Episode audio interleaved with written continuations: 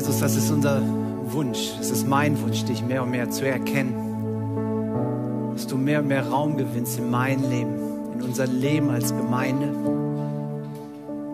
Und jeder hat so unterschiedliche Erkenntnisstände von dir. Und ich bitte dich darum, dass ja, dieser Gottesdienst dazu dient, dass, dass jeder für da, wo er steht, mehr von deinem Wesen erkennt.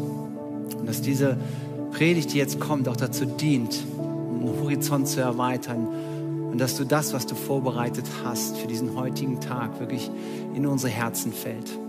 Danke dafür, dass wir die Möglichkeit haben, Gottesdienst zu feiern, Jesus, und in, wir rufen deinen Namen aus über diesen Gottesdienst. Amen. Amen.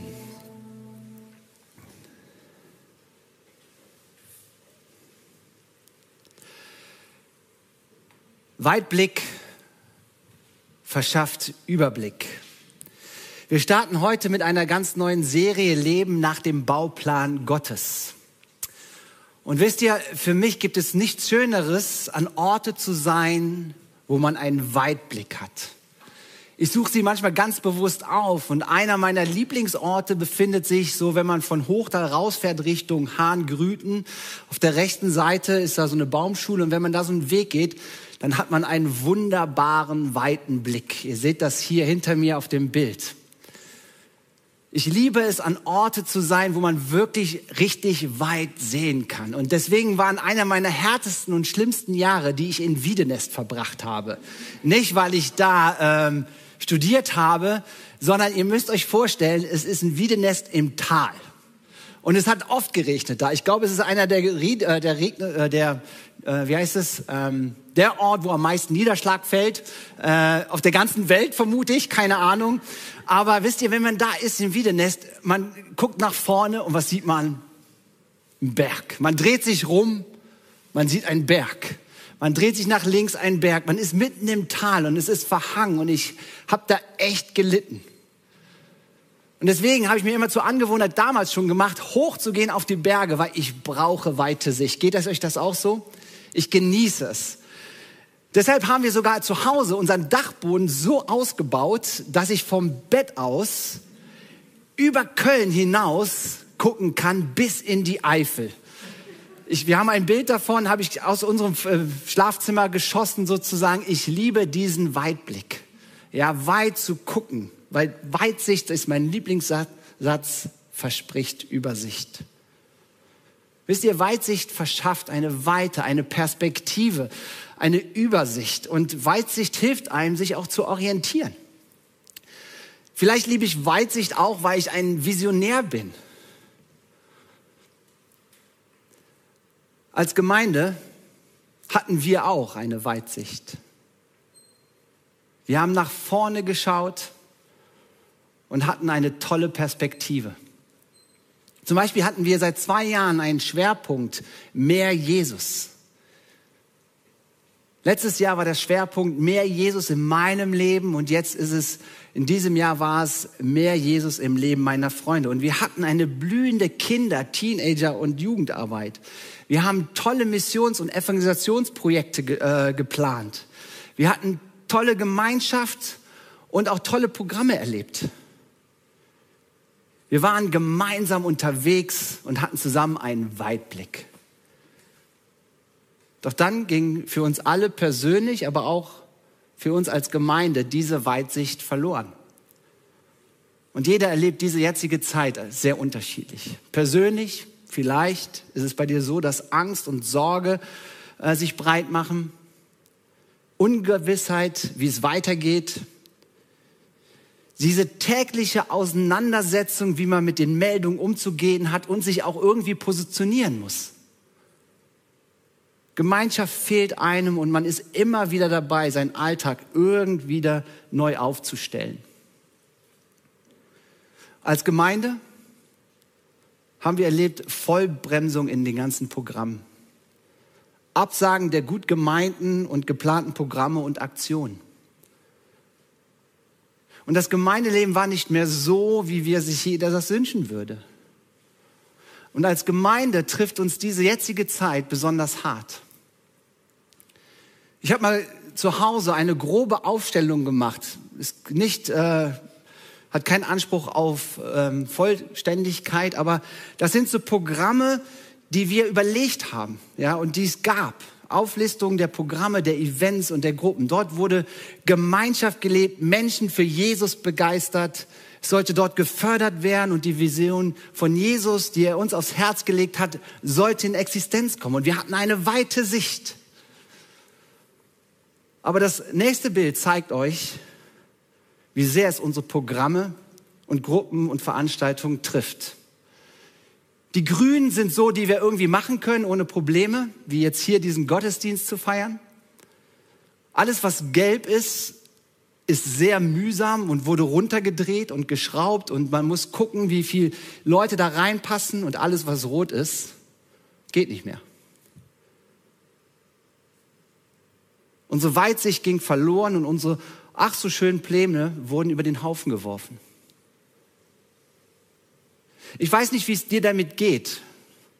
Als einer der Pastoren dieser Gemeinde trifft uns das echt hart.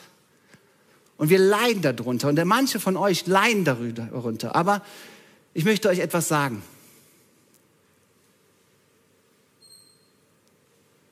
Auch wenn es traurig ist, und viele eine Sehnsucht, eine Hoffnung haben, dass es irgendwann wieder ja, zum Alten zurückgeht, möchte ich euch sagen, in dieser ganzen Zeit liegt eine enorme Chance. Für dich und für mich. Ja, wir werden durchgeschüttelt. Und vieles wird nie mehr so sein, wie es war. Aber wisst ihr, wir sind nicht die Baumeister dieser Kirche. Vielleicht denkst du das, aber wir sind nicht der Baumeister der Gemeinschaft. Wisst ihr, Gemeinde ist viel mehr als Programme, Events, Treffen und Veranstaltungen. Wir kriegen unheimlich viele E-Mails und Anrufe und so weiter. Und ich höre immer wieder raus eine Sehnsucht nach diesem Alten. Aber wisst ihr, Programme, Treffen und Veranstaltungen geben eine Sicherheit und schaffen auch eine Struktur und eine Sicherheit und Struktur, die einem hilft, sein persönliches geistliches Leben zu pflegen und darin zu wachsen. Struktur ist nichts Verkehrtes. Events und Programme sind nichts Verkehrtes. Aber das macht Gemeinde nicht aus, ihr Lieben.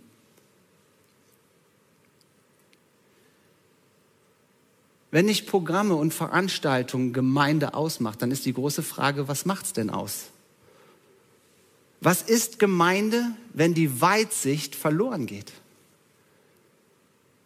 Vor zwei Wochen hatten wir eine Gebets- und Fastenzeit. Und ich hatte ein Bild, was mir Gott in diese Gebets- und Fastenzeit gekommen ist. Ich stand dort, wo ich diese Weitsicht hatte, zwischen Hahn, äh, zwischen Erkrath und Hahngrüten an dieser Stelle. Ich hatte eine Weitsicht und auf einmal war es dunkel. Man hat nicht mehr weit schauen können.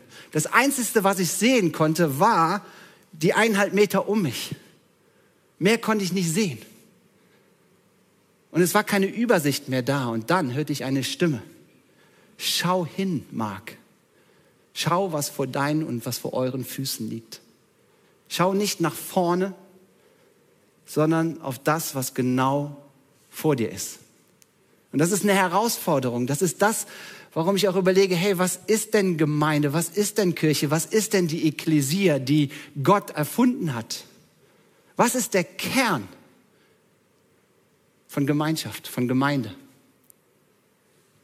Wir werden uns in dieser Serie genau darüber äh, nachdenken.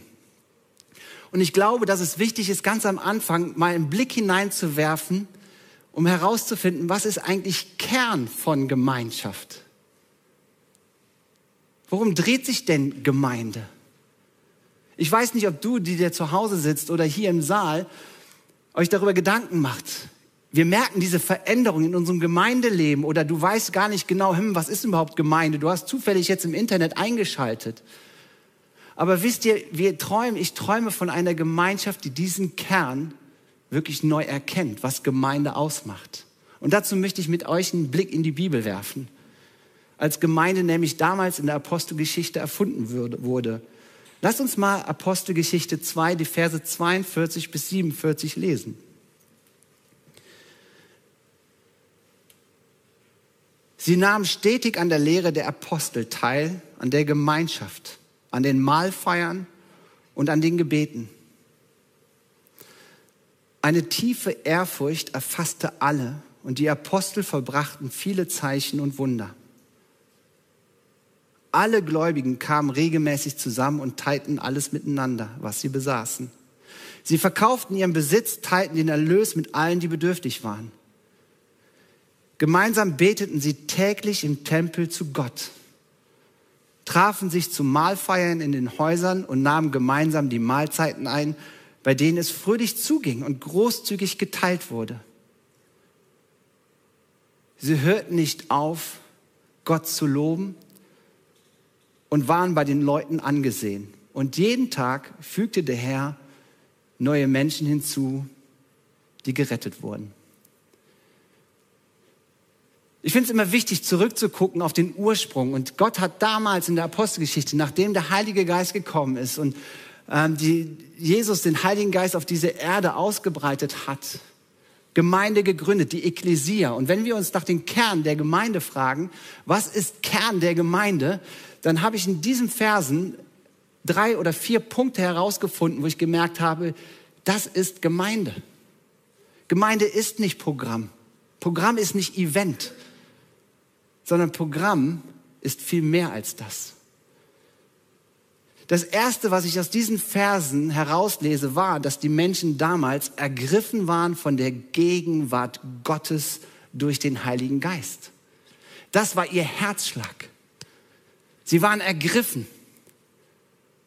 Sie hatten eine Leidenschaft, eine Hingabe, eine Ehrfurcht, eine Liebe für Gott und füreinander.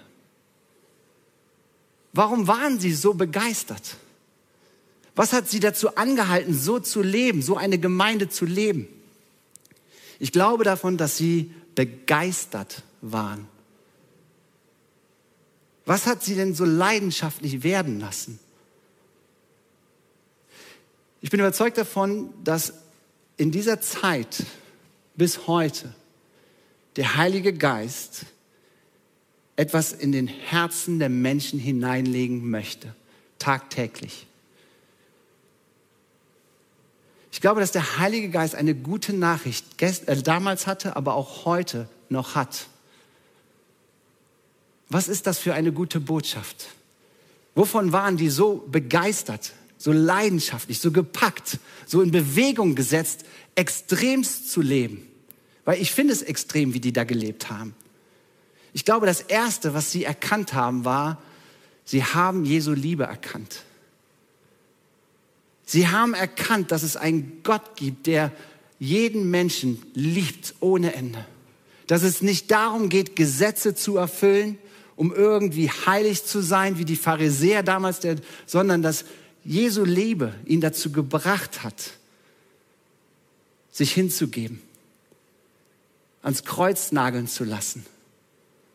Und dass sie erkannt haben, das tat er für mich.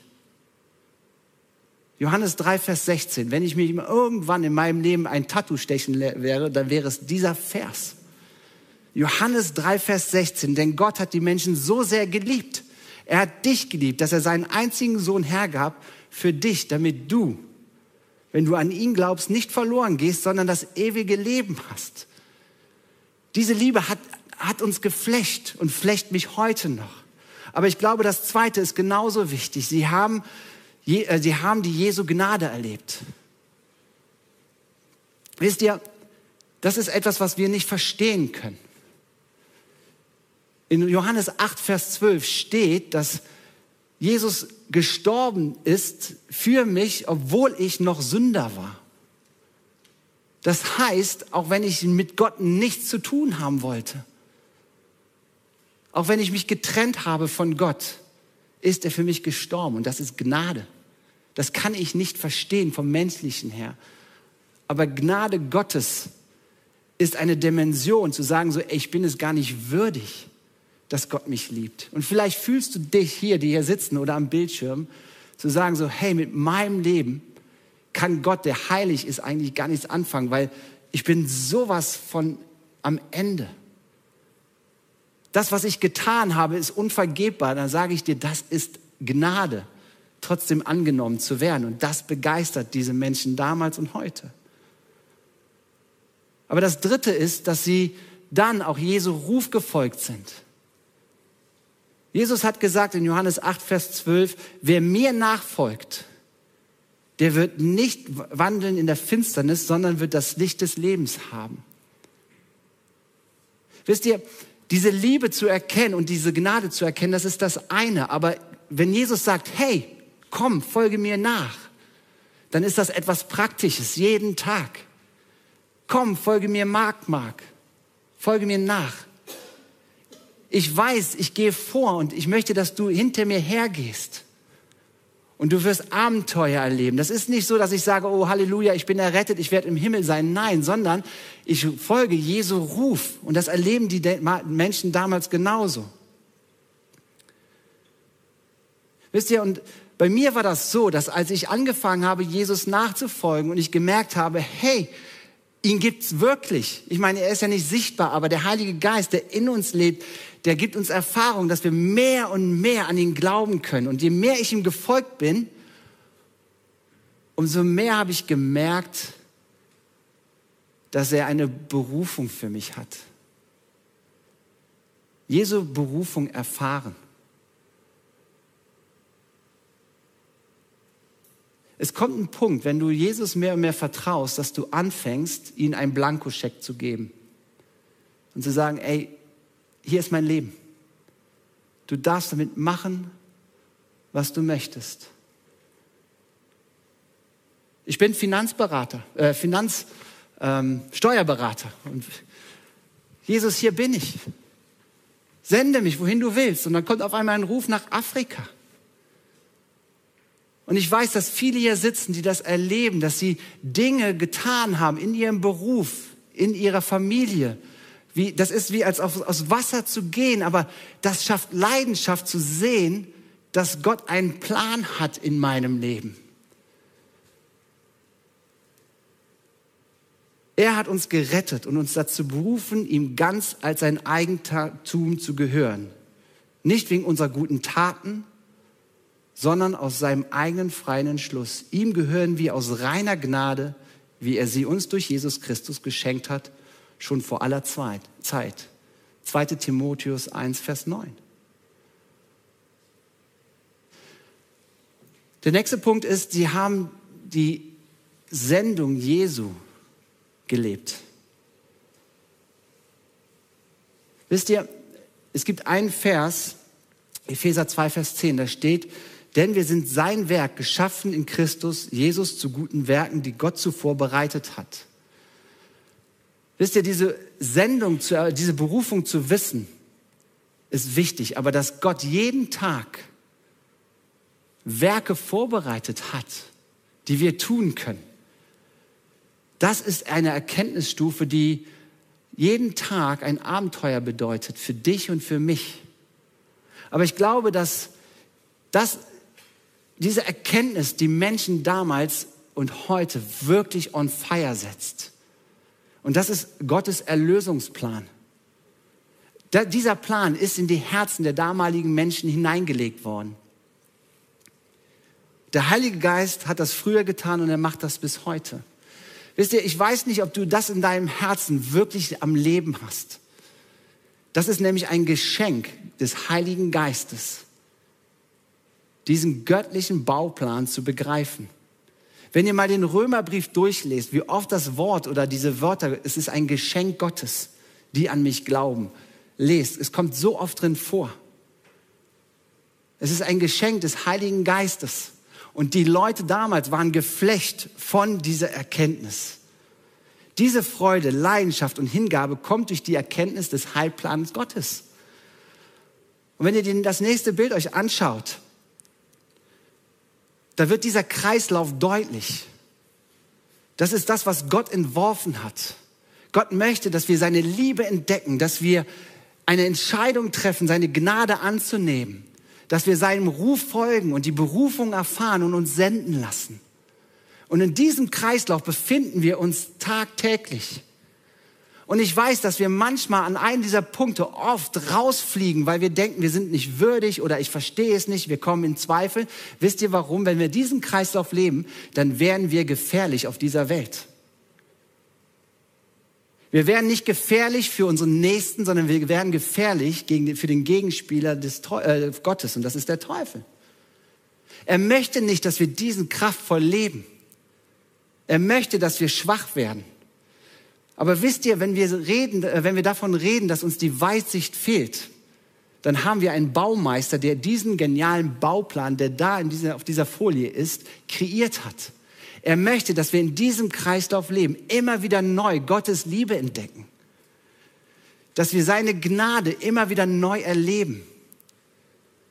Und dass wir seinen Ruf folgen, Nachfolger Jesu zu sein. Und dass wir Berufung leben und uns senden lassen. Weil das bildet den Kern des Evangeliums der guten Botschaft. Dies war der Kern der ersten Gemeinde Jesu und er gilt bis heute. Dies ist das, was Gott uns auch heute neu zeigen möchte. Die Frage ist, wie ergriffen bist du von diesem Bauplan? Wie gepackt bist du von der Gegenwart Gottes, die der Heilige Geist ins Herz legen möchte? Wisst ihr, das ist nämlich Dreh- und Angelpunkt von Gemeinschaft, von Gemeinde. Das ist Ausgangspunkt von Gemeinschaft, wie Gott sich Gemeinde vorstellt. Es geht nicht um Programme, es geht nicht um Events, sondern es geht darum, genau das, diese Leidenschaft neu zu entdecken, die der Heilige Geist uns ins Herz legen möchte für dieses Leben. Wenn du zu Hause sitzt und merkst, hey, ich kenne Jesus nicht, seine Liebe oder und diesen göttlichen Plan nicht, dann mache ich dir Mut, dass du Kontakt zu uns aufbaust. Wenn du merkst, dass Gott an dir arbeitet und dir das wirklich neu aufdecken möchte, dann ist es nur ein Gebet weit entfernt, sich neu füllen zu lassen und dieses Geschenk anzunehmen und diesen Kreislauf hineinzukommen. Sie waren gepackt von dieser, von dieser Genialität Gottes Plan zu haben. Gepackt vom Heiligen Geist, voller Leidenschaft. Aber etwas Zweites ist mir aufgefallen in diesem Bibelvers. Sie lebten unkonventionelle Gemeinschaft. Von Herz zu Herz. Offen, ehrlich. Sie trafen sich im Tempel und sie trafen sich in ihren Häusern. Es zog sie förmlich in die Gemeinschaft mit Gott und mit anderen. Sie waren pragmatisch, indem sie einfach ihre Häuser öffneten. Sie suchten nach Möglichkeiten, um beieinander zu sein, um Liebe und Anteilnahme zu leben, sich zu ermutigen und gegenseitig aufzubauen, sich gegenseitig zu tragen und zu helfen. Da steht nichts darin, dass sie so einen strukturierten Plan hatten und dass sie den Aposteln gesagt haben, organisiert uns mal diese Gemeinschaft. Nein. Sie fingen selber an, danach zu suchen, wie können wir Gemeinschaft leben. Die Frage ist, wie können wir Gemeinschaft leben, wenn das bewährte Programm fehlt? Wie kannst du Beziehungen leben und pflegen, wo genau das vorkommt? Wartet nicht darauf, dass wir als Pastoren oder als Gemeindeleitung irgendein Programm entwerfen, sondern wir leben in einer Zeit, wo wir unkonventionell Gemeinschaft leben müssen und wollen. Ihr dürft zu Hause Leute einladen, ladet sie ein, nehmt Anteil aneinander, feiert Abendmahl zusammen, da müsst ihr kein theologisches Studium für haben. Wir machen euch Mut als Treffpunkt Lebengemeinde, eure Häuser aufzumachen und neu die Hauskreise zu starten, wenn du nicht in Hauskreisen bist. Guckt danach, wie ihr euch gegenseitig helft. Wir hatten vor zwei Wochen die äh, Ans hier, dass Senioren hier sitzen in unserer Gemeinde zu Hause und oft einsam sind. Wartet nicht darauf, bis wir ein Programm entworfen haben, wie das jetzt geht. Lasst uns gemeinsam herausfinden, wie unkonventionelle Gemeinschaft gelebt werden kann. Ein dritten Punkt, der mir durch diese Verse deutlich wird. Im Zentrum stand die Lehre und das Gebet. Deswegen feiern wir auch immer wieder Gottesdienste. Die Apostel waren im Tempel und predigten und, und lehrten. Und genau deswegen machen wir auch hier diesen Sonntag, dass wir Gemeinschaft haben, heilige Orte zu schaffen, wo wir Gott erleben können. Aber es geht auch darum, um Lehre zu vermitteln. Dinge zu erklären, die einen erbauen, die einen richtungsweisen gehen. Aber vor allen Dingen auch zu beten zusammen. Wir hatten die Gebets- und Fastenwoche. Wir hatten im Schnitt 50 Leute, die mitgebetet haben. Und ich muss sagen, ich habe es genossen, eine ganze Woche Zeit zu haben, ohne Programm oder Organisationstreffen, Zeit zu haben, als Gemeinde zusammenzukommen, um zu beten. Und darin liegt eine Kraft. Diese Kraft hatten die ersten Christen und diese Kraft haben wir heute auch noch. Und was mich auch noch begeistert hat in diesen Versen, war, sie waren voller Freude, Liebe und Großzügigkeit. Wisst ihr was? Die Welt, die Gesellschaft, unsere Nachbarn, sie brauchen Menschen, die Freude ausstrahlen. Und wisst ihr, wenn wir keinen Grund zur Freude haben, auch in dieser schweren Zeit, wer dann? aber die lässt sich nicht produzieren, weil Freude, Liebe und Großzügigkeit ist eine Frucht des Heiligen Geistes. Und da sind wir schon wieder beim Heiligen Geist. Der Heilige Geist ist derjenige, der all das in uns wecken möchte. Und wenn du keine Freude und keine Liebe und Großzügigkeit mit Schwierigkeiten hast, hey, dann lass dich wieder neu connecten mit dem Heiligen Geist. Es sind Früchte, die herauskommen. Und das haben die ersten Christen entdeckt als Kern. In dieser Gemeinschaft mit Gott, in der Gemeinschaft untereinander, sein Herz so verändern zu lassen, dass Freude und Liebe und Großzügigkeit übergesprudelt ist. Wisst ihr, und dann braucht man kein evangelistisches Programm, weil das ist anstrengend genug, ansteckend genug.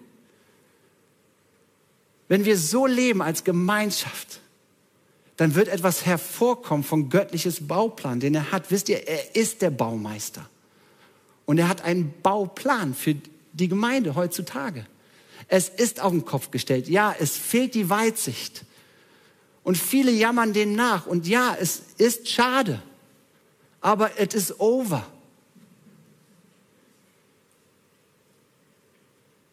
Corona wird uns lange, lange, lange beschäftigen, ob wir es wollen oder nicht. Ob es gefährlich ist oder nicht, will ich gar nicht hier diskutieren. Aber gesellschaftlich wird uns das Ding lange beschäftigen. Und es wird nicht möglich sein, die Programme, die wir alle so schön fanden, dass sie wiederkommen. Aber lasst uns zurück zum Kern kommen, was Gemeinde ist. Gemeinschaft mit ihm und Gemeinschaft untereinander. Lasst uns unkonventionell gucken, wie wir das leben können. Ich schaue dankbar zurück auf das, was war. Ich schaue wirklich dankbar auf die ganzen Bauprojekte, die Gott uns aufs Herz gelegt hat. Die waren wirklich schön. Herausfordernd, aber schön. Jetzt liegt es daran, nach vorne zu schauen. Auf das zu schauen, was nicht weit vorne liegt, sondern was nah ist. Das ist die Beziehung zu Gott und die Beziehung zueinander. Es wird sich dadurch neue Systeme ergeben in unserer Gemeinde. Und wir freuen uns darauf. Es werden neue Dynamiken kommen, die sind gut. Wir wissen aber nicht wie, weil wir noch nie in so einer Situation waren. Nach der Gebets- und Fastenwoche haben mich E-Mails erreicht. Ja, was macht ihr denn jetzt mit den Eindrücken? Und ich merkte, dass da auch eine gewisse System, ein gewisses System hintersteckt. Macht ihr mal. Wertet ihr aus. Entwerft ihr ein Programm und ihr sagt mir, no. Wir helfen gerne als Pastoren und wir haben auch den Auftrag zu lehren und zu strukturieren, ja. Aber unser Wunsch ist es, eine Dynamik von unten aus der Gemeinde zu, äh, zu erleben. Welche Gedanken habt ihr über Gemeinschaft? Wie könnt ihr Abendmahl feiern zusammen? Vielleicht tut ihr es auch. aber habt eine Freiheit loszugehen. Wartet nicht darauf, dass wir irgendwas sagen. Werdet kreativ, unkonventionell Gemeinschaft zu haben.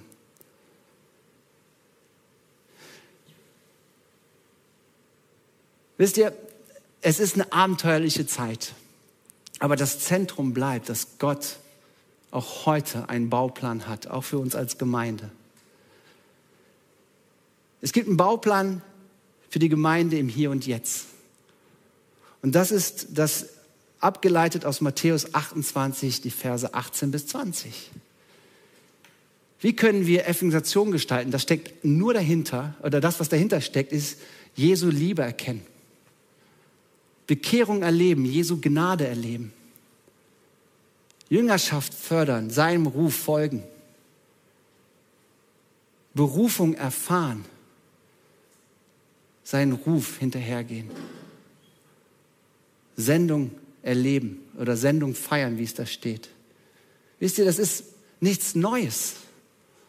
Aber es fängt mit mir an, wie sehr ich in diesem Loop unterwegs bin und wie sehr ich geflecht bin vom Heiligen Geist. Ihr Lieben, wir sind unterwegs gemeinsam und ich glaube, dass es wichtig ist, back to the basics zu kommen. Zurück zu den Wurzeln von Gemeinde. Wie können wir lebendige, tragende und innige Beziehungen und Gemeinschaft untereinander leben? Lebendige Gemeinschaft mit ihm leben. Suchet mein Angesicht alle Zeit. Das muss nicht in Programmen stattfinden, sondern ich glaube, dass das für jeden, der diesen Loop versteht, diesen Kreislauf Gottes, zu gucken, wie er sein Gottes Angesicht alle Zeit suchen kann. Wie können wir es zusammen? Und ich glaube auch der dritte Punkt ist Verstärkung der Lehre und Vermittlung und Übungen, um Jesus nachfolgen zu können und vor allen Dingen auch viel stärker die Lehre des Heiligen Geistes weil ich glaube, viele wissen nicht, wie sie mit dem Heiligen Geist in Kooperation leben können. Ich möchte euch zwei Aufforderungen am Ende dieser Predigt geben. Lasst uns zurück zu den Wurzeln gehen. Lasst uns zurückgehen und zurücktreten und nicht auf Programme warten, sondern überleg dir selber, wie du Gemeinde leben kannst wie du lebendige, tragende und innige Beziehungen pflegen kannst. Lad Leute zu dir nach Hause ein. Das geht.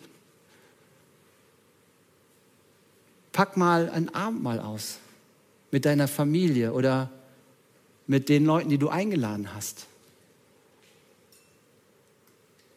Und wisst ihr was? Das ist die zweite Aufforderung. Nach der letzten Gebets- und Fastenzeit haben wir gemerkt, wir sind noch nicht durch. Wir wollen eine zweite ins Leben rufen und die wird jetzt irgendwann im November noch kommen. Eine Gebets- und Fastenwoche, die das Motto hat, suchet mein Angesicht. Wie wir als Gemeinde wirklich aufstehen können, Gott, und sagen, hey, führ uns zurück zu den Basics, zu den Wurzeln. Lass uns schauen, wie wir Gemeinschaft leben können. Zu ihm und untereinander. Ich möchte beten.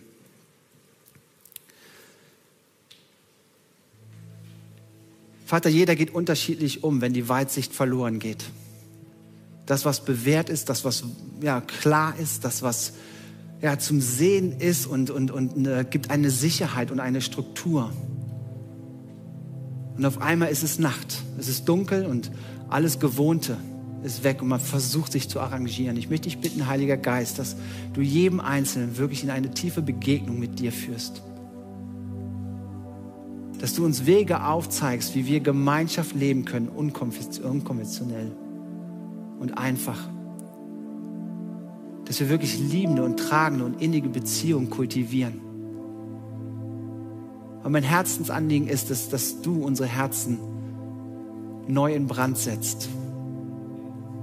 Wie sehr du uns liebst, wie groß deine Gnade ist, wie sehr du uns rufst, dir nachzufolgen wie du eine Berufung auf unser Leben gelegt hast und wie du uns senden möchtest. Ich bete darum, Heiliger Geist, dass du das jedem Einzelnen so aufs Herz legst und jedem Einzelnen zeigst, was das bedeutet. Und ich bete für Schutz für diese Treffpunkt Leben Gemeinde, dass du uns neue Dimensionen hineinführst, auf Dinge, die entstehen. Es geht darum, dass wir dir ähnlicher werden, Jesus. Und dass wir eine Strahlkraft bekommen an Freude und Liebe. Und auch an Anteilnahme für die Menschen um uns herum. Dass wir das nicht produzieren, sondern dass wir zu einem Leuchtturm werden. Dass es automatisch aus uns herausstrahlt. Und so wie du die ersten Christen, die Menschen dazugeführt hast, so werden wir das dann auch erleben. Nicht durch Programme, sondern nur durch unser Sein. Ich bitte dich, dass du unsere Herzen neu entflammst und uns zurückführst zu den Basics und zeigst, wie wir sie leben können. Amen. Amen.